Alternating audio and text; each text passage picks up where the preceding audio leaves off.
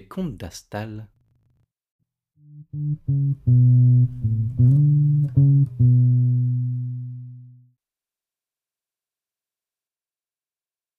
Langue de fée, épisode 7. Ocario. Ils pensaient avoir atteint le bout du monde.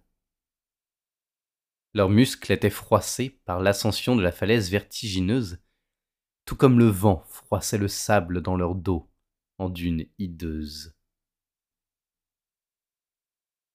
Loin, par-delà l'horizon brouillon mordoré du désert, le cœur encore battant du monde humain s'acharnait à la survie sous une coupole de verre. On y vivait heureux, ou plutôt ignorant, entre les murs du dernier temple de la vanité humaine. Curieux, bien au contraire, les voyageurs s'étaient emparés de l'espoir insoluble de découvrir la fin, celle qui donnerait un sens, une perspective, celle qui offrirait à une humanité en deuil la conclusion d'une agonie. Avait alors surgi le mur, qui, pour un bref instant, avait cristallisé dans leur esprit l'ineffable bonheur de l'achèvement.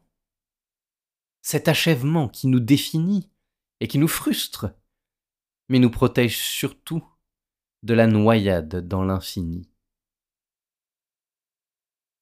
Pourtant, en gravissant les dernières roches, l'enfin s'était écroulé, laissant place à l'ensuite. Une grotte accablante, une caverne sans fond, transperçant les frontières du vivant, du pensable, du vivable.